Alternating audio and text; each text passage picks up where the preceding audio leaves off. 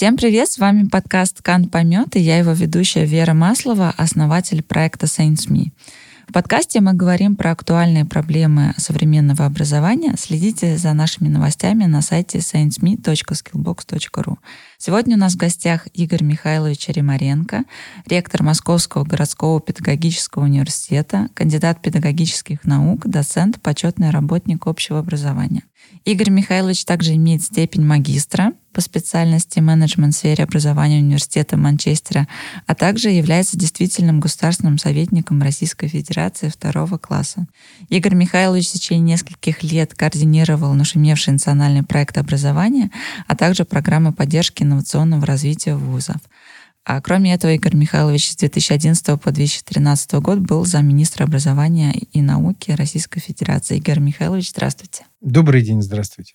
Московский городской педагогический университет готовит главным образом педагогов, учителей, но также и юристов, госслужащих и других специалистов. Но нам было бы интересно поговорить именно про учителей и педагогов, и кто эти люди, которые хотят стать учителями. Вы знаете, мотивация достаточно разная. У нас есть несколько таких стартовых треков для начала обучения будущих, в том числе педагогов, хотя мы считаем, что педагогическое образование изначально оно не только про педагогов. Я позже поясню, что это значит. Так вот, такие треки. Значит, первое, это ребята, которые приходят после девятого класса и приходят в среднее профобразование, в колледж, и обучаются потом 4 года. Почему они это делают? Потому что после завершения колледжа у них есть возможность по вступительным испытаниям вуза, а не по ЕГЭ, пойти в этот вуз. Ну и вот есть такая иллюзия, что будто бы эти вступительные испытания проще. Тем не менее, некоторые выбирают этот вариант. Второй вариант – это после школы, после 11 класса поступить сразу в бакалавриат. И там а, еще несколько тысяч человек у нас выбирают эту траекторию, и они приходят значит, на первый курс бакалавриат, имея школьный диплом за плечами. И третье – это магистратура. У нас очень много магистратуры. Это вообще специфика нашего университета. Мы один из там, трех лидеров в стране по объему магистрской подготовки. Это как раз тот случай, что люди уже какое-то время поработали после бакалавриата, либо выбрали научную стезию, то есть после бакалавриата решили плотно заняться наукой, либо поработали и нуждаются в повышении карьеры в каком-то сообществе, и тогда они идут в магистратуру. И там у них, ну, как бы еще одна специфическая программа магистратуры. Но есть еще и аспирантура. Это уже непосредственно люди, выбравшие там научную карьеру. Вот все это вот разные треки поступления к нам. Вот если ваш вопрос про то, какая мотивация у людей, почему они идут в педобразование. Значит, есть несколько таких вот разных взглядов. Если говорить о самых младших, особенно после 9 класса или после 11, то там э, такая перемешанная конструкция. То есть одни понимают, что они не технари. Не технари, и вот э, иметь им дело с техникой, с формулами, с вычислениями, с такими, так сказать, идеальными объектами сложнее, чем общаться с людьми. Они вообще любят общаться с людьми. И те, кто любит общаться с людьми, они могут пойти в журналисты, хотя тут это сомнительно, это вот точно про общение с людьми или, или про обобщение, про работу больше с текстами. Сфера общения с людьми, сфера взаимодействия человек-человек с тремя компетенциями базовыми. Значит, первое это, э, значит, э, разбираться в сложных знаковых системах. Вот, например, берем мы школьный предмет, там, физика, химия, биология, математика. Надо разобраться, как он устроен. Надо не просто глубоко понимать какие-то вещи, а уметь наладить связи между разными составляющими, увидеть применение предметов практической действительности. Иногда даже более глубоко, чем непосредственно быть ученым, погруженным в исследование какой-то конкретной области. Бывает такое, что ученый, который занимается какой-то конкретной областью в предмете, вовсе даже плохо понимает про остальные части. Это и научной дисциплины, это ничего страшного тут нет. Так вот, первое – это разобраться в сложной знаковой системе. Второе – это уметь объяснить, ну, кому-то, так сказать, разложив по полочкам, как эта система устроена. Это другая квалификация про уметь объяснить. И третье при всем этом объяснении делать это вежливо и в нормах человеческого приличия, что тоже редкость. Поэтому так охотно людей с педагогическим образованием берут, например, в систему ЖКХ или ГИБДД, да, когда нужно объяснить, как устроены правила, по которым значит, функционирует эта отрасль. Это вот такой перечень компетенций, и ребята на него ориентируются, потому что им интересно не технические системы. Кто-то идет в педобразование по инерции, потому что мама, бабушка, тетя, так сказать, уже работали в образовании. Кто-то идет, исходя из того, что учитель – это именно та профессия, которая наиболее близко была перед глазами последние 10 лет. И раз она была перед глазами, остальные мало видел, то почему бы и не попробовать? Кто-то идет просто потому, что еще не самоопределился, хотел бы... Зачастую бывает, что высшее образование для многих это продолженное общее школьное. То есть первый, второй курс, он очень похож на продление старшей школы зачастую. Это не только нашего вуза касается. Это в целом такой общемировой сдвиг, что первый, второй, а то и третий курсы вуза – это на самом деле про самоопределение, по выбору профессиональной области и так далее. А вот уже магистратура, там серьезные вещи. То есть там действительно профессия. Но я один из тех, ну, как бы экспертов, которые выступают за то, чтобы в бакалавриате не было обязательной квалификации профессиональной. То есть я бы мог завершить бакалавриат, но не имел бы профессии. Ничего в этом страшного нет. Это на самом деле вполне адекватно современному миру, когда люди дольше самоопределяются, у них дольше времени э, уходит на то, чтобы выбрать что-либо и так далее. Что для вас самое главное в учителе? В современном учителе. Вы знаете, не знаю, я как-то для себя могу дать ответ на этот вопрос, но вместе с тем понимаю, что разные учительские треки, профессиональные э, траектории, например, в системе общего образования, в системе дополнительного образования, в системе дополнительного профессионального образования, там в детском саду и в старшей школе, да, это все разные действительно треки. Понимаете, тут то, что значимо на одной возрастной ступени, может быть совершенно незначимо на другой ступени. И если учитель работает там в дошкольном образовании, ну, фактически воспитатель в детском саду, те как бы позиции, которыми руководствуются, они могут быть вредны для старшей школы и наоборот. Там, например, какие? Старшая, ну, например, скажем, возьмем репетиторскую профессию, когда человека готовят к сдаче, как это называется, экзамены с высокими ставками, так, ОГЭ, ЕГЭ, например, когда нужно там поднатаскаться на определенный тип задач. Это возможно для там, девятиклассников или одиннадцатиклассников, но совершенно вредно для дошкольников, э, где игра имеет первостепенное значение и где любое натаскивание лишь э, отталкивает от освоения области, нежели чем развитие воображения, игра, ролевые сюжеты, которые в игре проявляются. Вот все. Но как это отражено в самом учителе? То есть что вам кажется, какие характеристики важны именно вот как для человека, для учителя? Ну, наверное, чуткость, стремление и навык понять, что у учащихся, что у них там, что их гложет, вот, что их интересует. А второе – это умение увлечь ну, то есть действительно преподнести ту или иную сферу, в которой работает учитель, как интересно. И третье – это гибкость. Возможность там подстроиться под э, развитие содержания, которое постоянно с этими учащимися случается. Как эти навыки можно развить и научить как раз в университете? Потому что мы часто слышим о том, что как раз учителя часто являются теми людьми наименее гибкими и которым наиболее сложно которых учить, так как им часто кажется, что априори они уже знают э, то, чему они должны учить. Да, это очень хороший вопрос, потому что я, когда начинал работать в университете, я сначала думал, что, наверное, так надо и сделать. Собрать выпускников, спросить, что у них получается меньше всего, и дальше начать эти дефициты преодолевать. Значит, а потом оказалось, что я был абсолютно неправ, и часть наших выпускников, которых спрашиваю их о дефицитах, они не умели понять, какие у них дефициты. И более того, некоторые считали, что их вообще нет. Да. Что они такие прекрасные, знают кучу методик, а, но на работе что-то не получается не потому, что у них есть дефициты, а потому что завуч в школе дура, или родители ненормальные у детей, или директор сумасброд и так далее. Но они это не видели ни в коем случае не как собственный дефицит.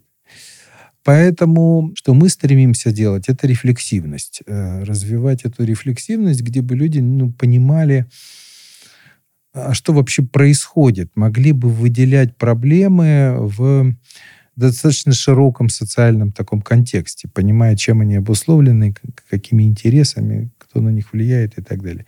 Для этого у нас есть несколько ну, типов там разным педагогам разно интересно, разных, э, ну, как бы испытаний, в которых можно проявить и увидеть эти трудности. Например, самое такое очевидное испытание, в особенности для педагогов-предметников, вообще знают ли они свой предмет. Вот они умеют ли в нем разбираться. Поэтому у нас есть такое испытание сертификация квалификаций, которая предполагает оценку вот этих знаний предмета. Это самая первая ступенька. Вторая – это модельные учебные занятия. Мы э, много записываем на видео, анализируем это. У нас сейчас там будет отдельное здание, которое исключительно посвящено анализу и записи модельных учебных занятий. И вот такое критическое рассмотрение, что у меня получается, что не получается, где я правильно сказал, где неправильно сказал и так далее. То есть вот. идет анализ самих ребят, которые учатся, они смотрят на видео и анализируют да, да, себя. Да. Э, сейчас появились чудесные возможности разбираться в своем профессиональном сообществе. Ну, например, там э, в доинтернетовское время все конспекты уроков, все учебные занятия, которые планировал учитель, это была такая терра инкогнита. Это у него записано в тетрадке, и даже не всякий инспектор, э, приходящий в школу, мог проверить, а что там такое записано.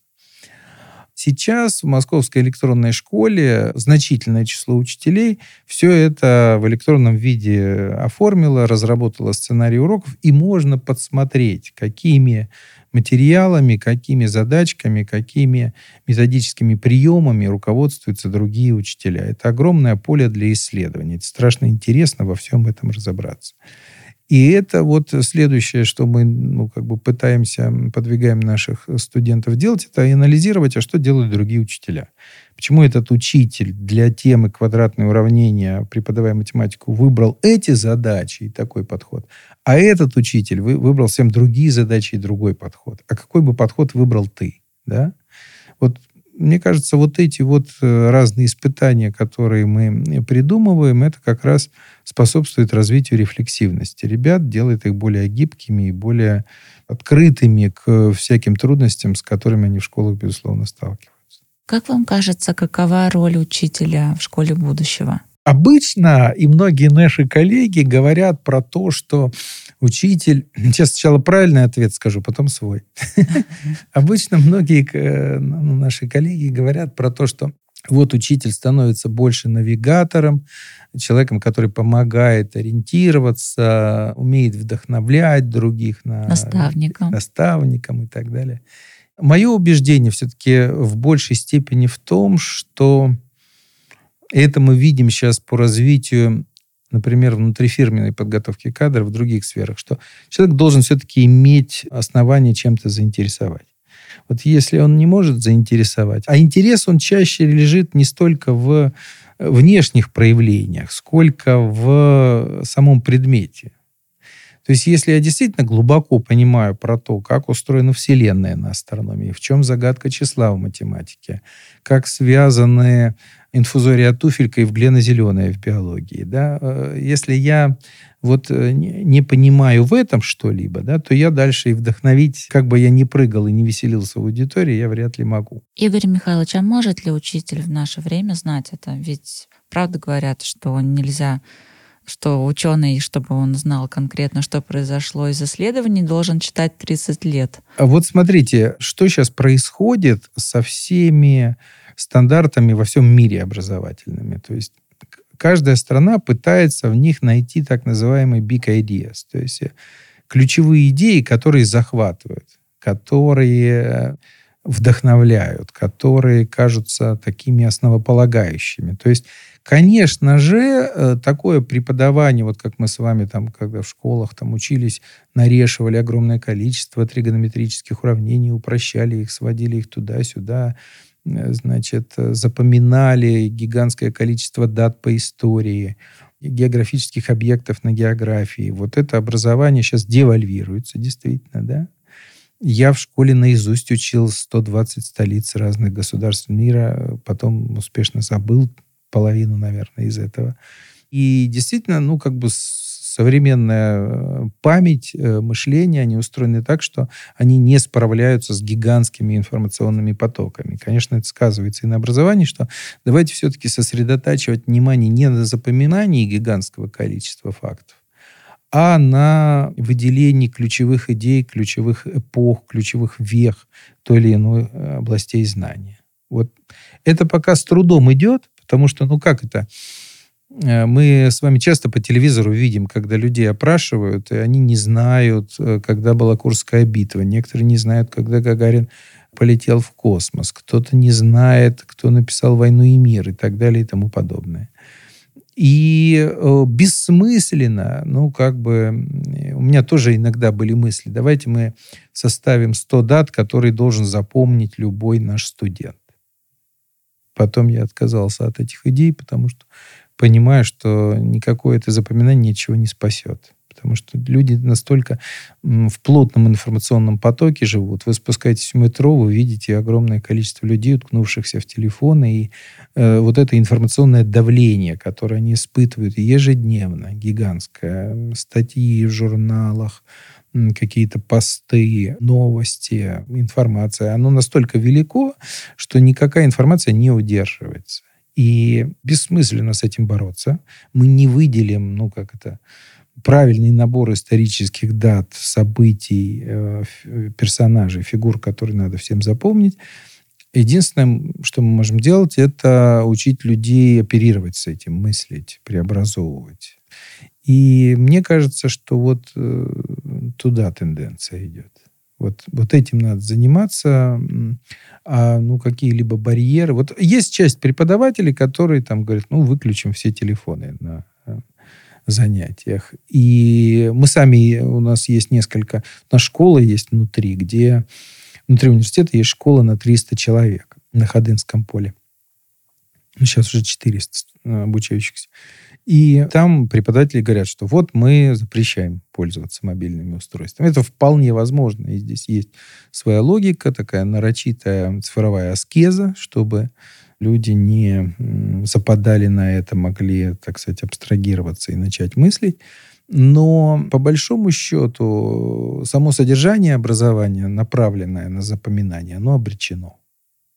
Это просто бессмысленно. Да? Вот. Знаете, даже исследования в области иностранных языков сейчас больше связаны не с проблемой, как научить иностранному языку, а как сохранить уровень. Потому что не удерживается в голове, без использования не удерживается. Это другая реальность. А вы не договорили, какое ваше мнение про роль учителя, про то, что как коллеги говорят, и что есть ваша точка зрения? Ну вот э, это учитель, который э, может в предметной области выделить какие-то ключевые вещи, то есть может разделить второстепенное и первостепенное, наиболее ключевое, смысловое, и сосредоточившись на этом первостепенном, уметь э, увлечь учащихся.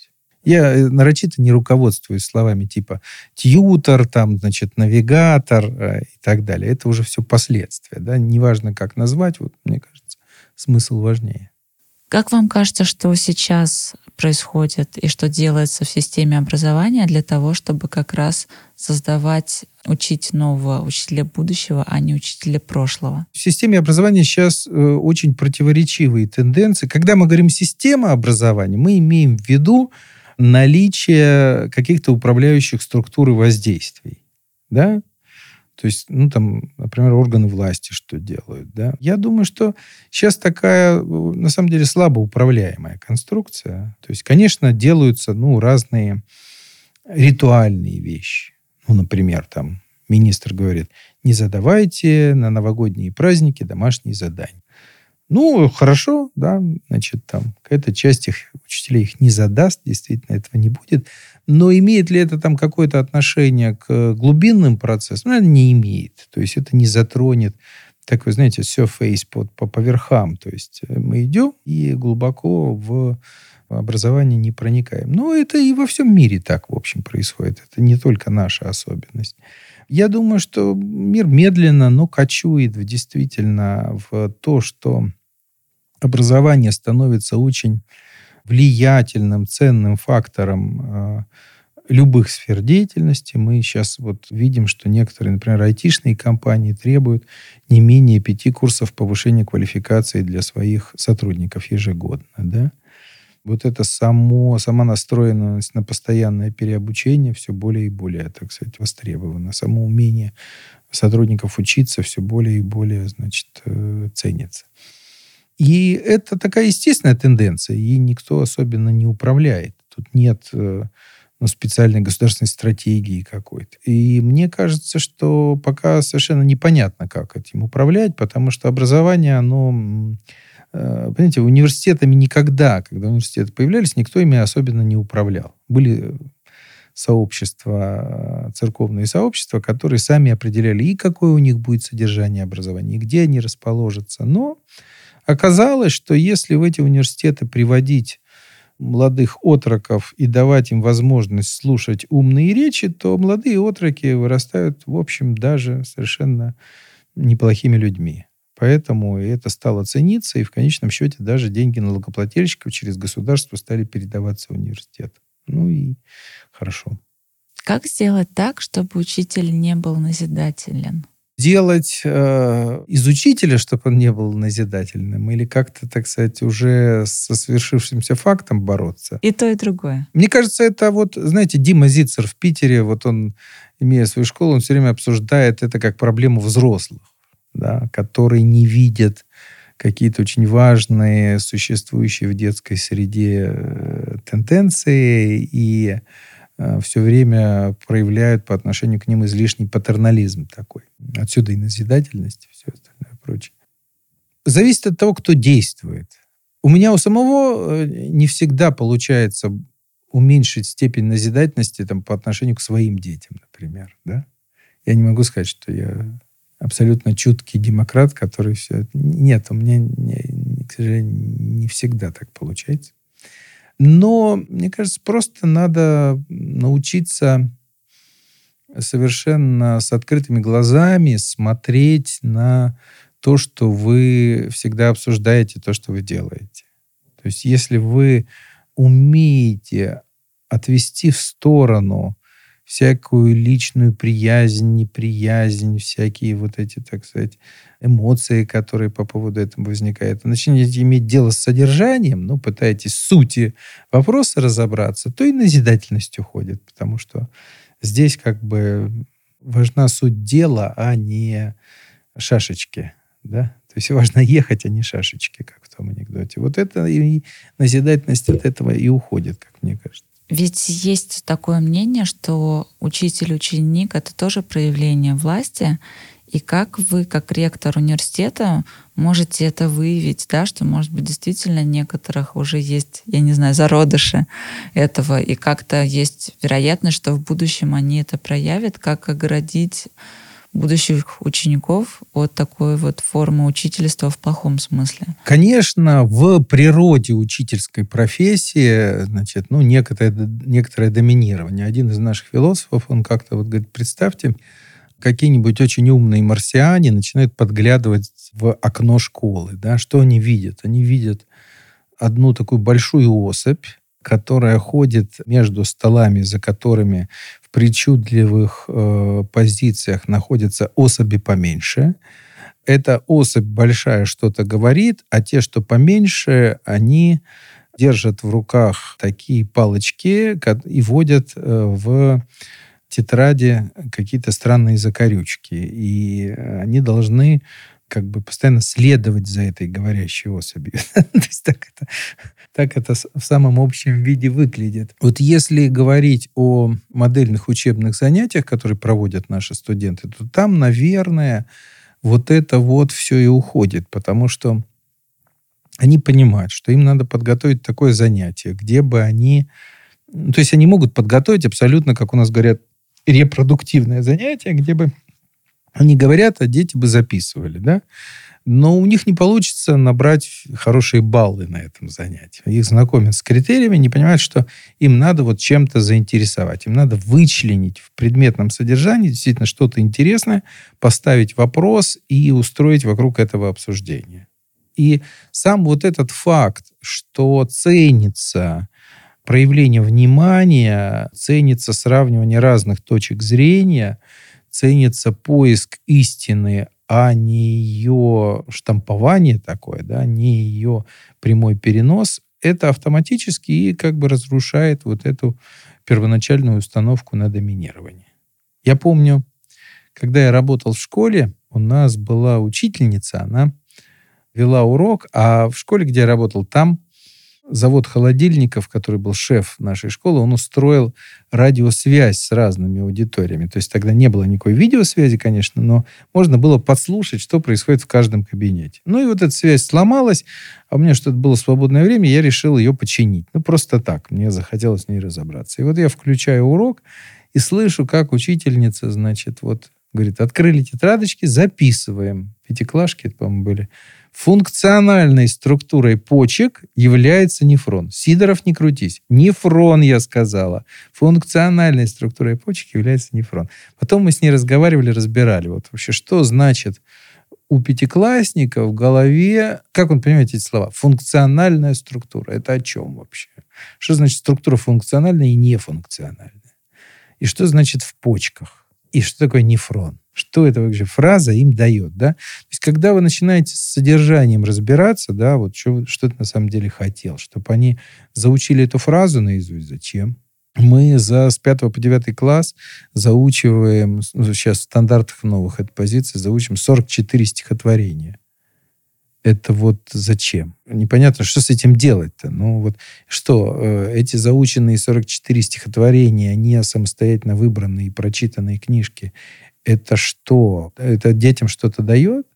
Знаете, вот я вам уже говорил про Московскую электронную школу, очень проект, который мне нравится, мэрии Москвы. И там мы сейчас анализируем и смотрим, что... Расскажите подробнее нашим слушателям, что это Это такое. такая штука. Обычно почему-то в медийном пространстве считается, что это наличие интерактивной доски в классе, электронный журнал. На самом деле это совсем не самое главное, это просто оболочка, а самое главное там то, что каждый учитель, готовясь к урокам, может что-нибудь позаимствовать у других учителей на эти темы. Ну, то есть то, что раньше было строго записано в плане урока, и никто больше, кроме самого учителя, это не видел, теперь называется сценарий урока, и учитель может подсмотреть другие сценарии уроков. Как это происходит? Ну, это просто вот PowerPoint-презентация, например, да, все представляют, что это такое. Представьте, что она не у вас на флешке, а в едином облаке, в единой среде. И там определенным образом систематизировано по предметам, по классам, по темам и так далее. Ну и вот учитель готовится, например, к теме там, квадратное уравнение. И он набирает, а что там есть про квадратное уравнение. И автоматически видит э, разложенные по слайдам, по задачам, по домашним заданиям уроки других учителей. И он начинает думать, ага, а я бы как сделал? Понимаете?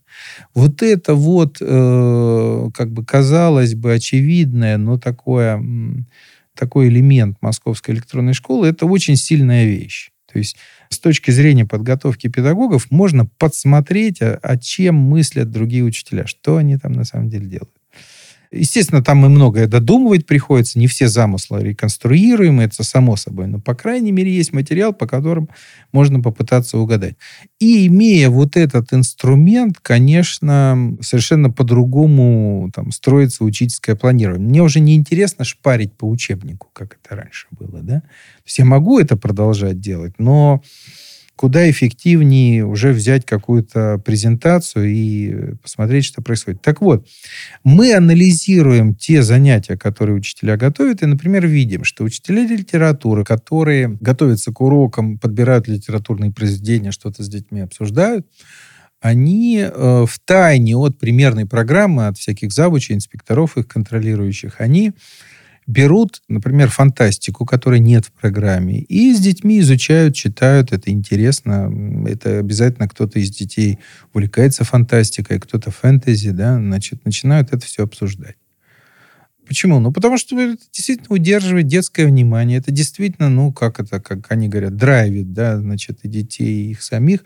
На этом можно построить интересные уроки. С восьмом-девятом классе они перестают это делать, потому что впереди ОГЭ, кому-то сдавать экзамены, надо поднатаскаться на канонические тексты. И это уже грустная история. Значит, ну вот поэтому... Или, например, в химии, да, значит, в 60-х годах кто-то пролоббировал, что помимо, так сказать, классических тем по химии, там, периодическая система Менделеева, ключевые уравнения, там, базовые вещества, щелочи, кислоты и так далее, будет еще доменная печь. Вот. И э, большинство учителей понимает, что, ну, как бы знать это детальное строение там, десятков компонентов доменной печи совершенно бессмысленно. И они эту тему пропускают. Да, и мы это все можем подсмотреть, увидеть, так сказать, понять. Э, и, скажем, доменные имена в интернете, таких сценариев уроки десятков раз больше, чем уроков по доменной печи. То есть учителя, они тоже, как бы сказать, чутки к э, окружающему миру, они понимают, что те технологические тренды, которые в самом деле э, могут оказаться важными для этих детей, их и следует отражать в школьной программе, даже игнорируя вот эти вот все внешние федеральные примерные программы, стандарты и так далее. И это очень важно, чтобы учитель, ну, вот так вот чутко мог э, подбирать и литературу, и тексты, чтобы осваивать с детьми именно то, что интересно. В чем вам кажется сила, а в чем слабость российской педагогической традиции? Вы знаете, мне кажется, что начиная в первую очередь, наверное, с Ушинского, с середины XIX века, Ушинский тогда поездил по многим европейским странам и фактически написал фундаментальную книжку «Человек как предмет воспитания» о том, какие характеристики воспитания, обучения влияют на формирование мышления, памяти, восприятия, воображения и так далее. Это такая действительно очень сильный подход, которым фактически Ушинский сказал, что да, Каждая страна имеет свои национальные особенности в построении системы образования, пытаясь отразить культуру этой страны и так далее. Но э, вместе с тем есть ну, какие-то, так сказать, ключевые особенности строения устройства человеческой психики, человеческого сознания, которые переплетаются с вот этими национальными. И вот э, когда это сделал Ушинский в XIX веке, это стало некоторой особенностью нашей системы образования. Мы очень тщательно анализируем глобальные тенденции в образовании. Россия одна из самых активных участников международных сопоставительных исследований качества образования.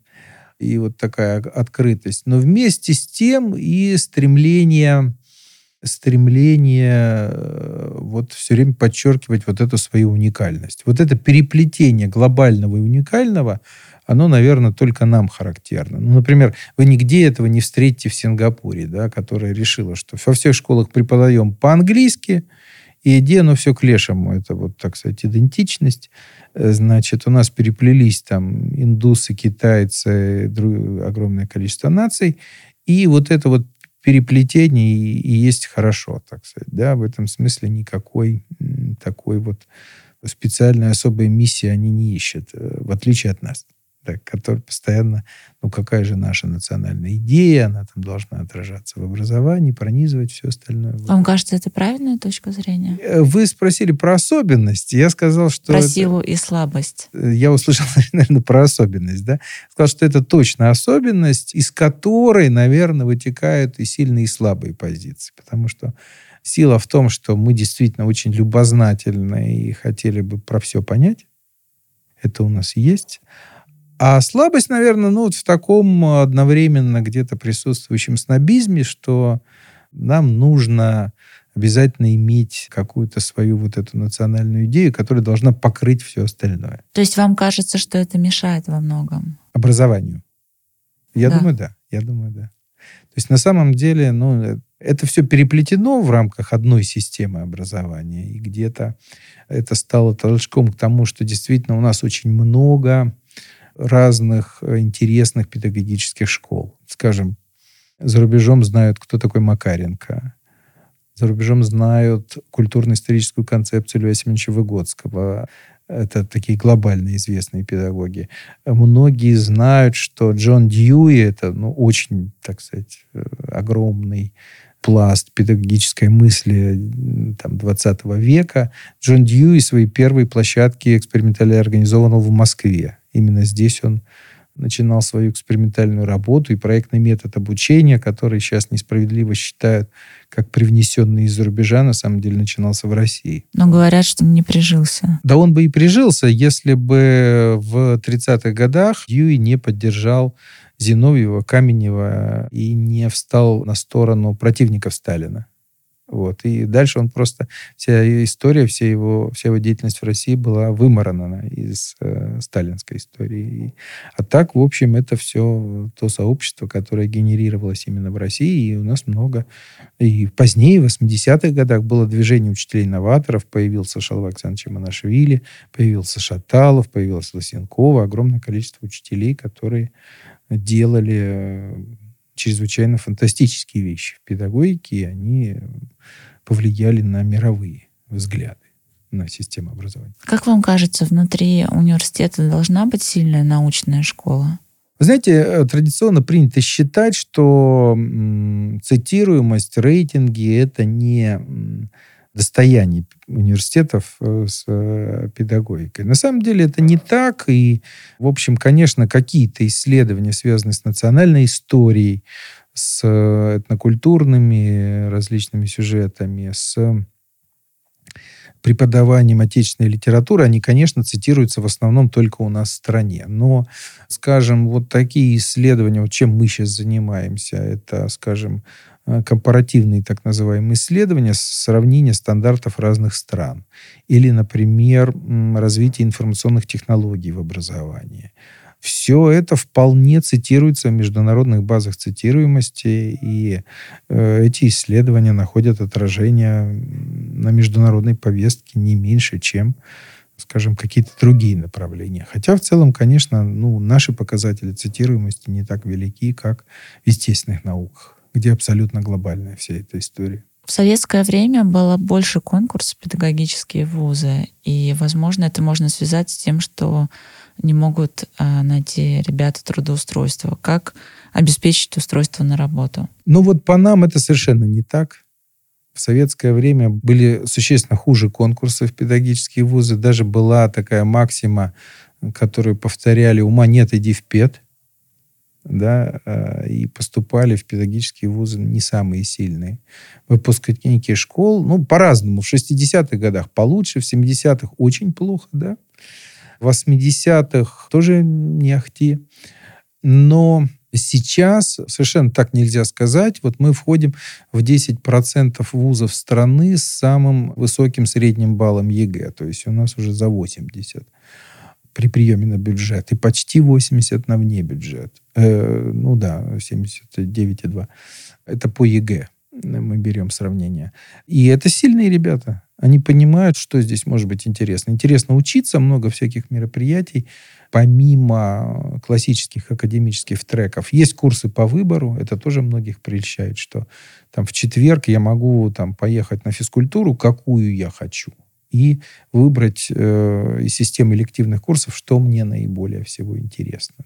Это их прельщает. И их прельщает то, что, в общем, э, ну, применительно к столице, это особенно, надо сказать, что зарплата вполне конкурентоспособна дальше на работе. То есть сколько процентов устраивается на работу при выпуске? Общее трудоустройство. Все устраиваются на работу, кто, а, не продолжает образование, б, не идет в армию, и, в, не уходит в декрет. У нас еще много девчонок, и часть из них выходит замуж и уходит в декретный отпуск.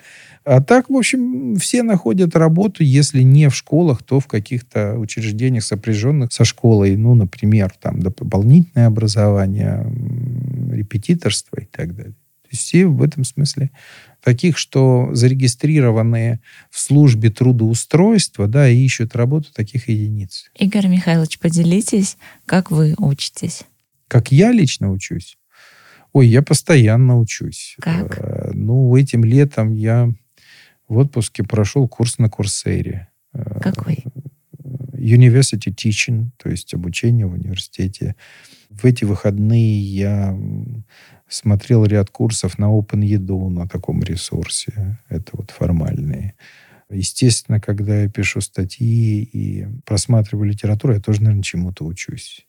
Это как бы в крови у нас у всех должно быть. Учиться очень интересно, на самом деле, если правильно организовать. Спасибо большое вам за интересный разговор. А я напоминаю, что этот подкаст является частью проекта образования как лайфстайл, который подготовлен кураторским агентством ScienceMe и онлайн-университетом Skillbox. Следите за нашими новостями на сайте scienceme.skillbox.ru и подписывайтесь на подкаст «Кант поймет» в своих смартфонах на SoundCloud, в Яндекс.Музыке, а также iTunes. Всем пока! Пока.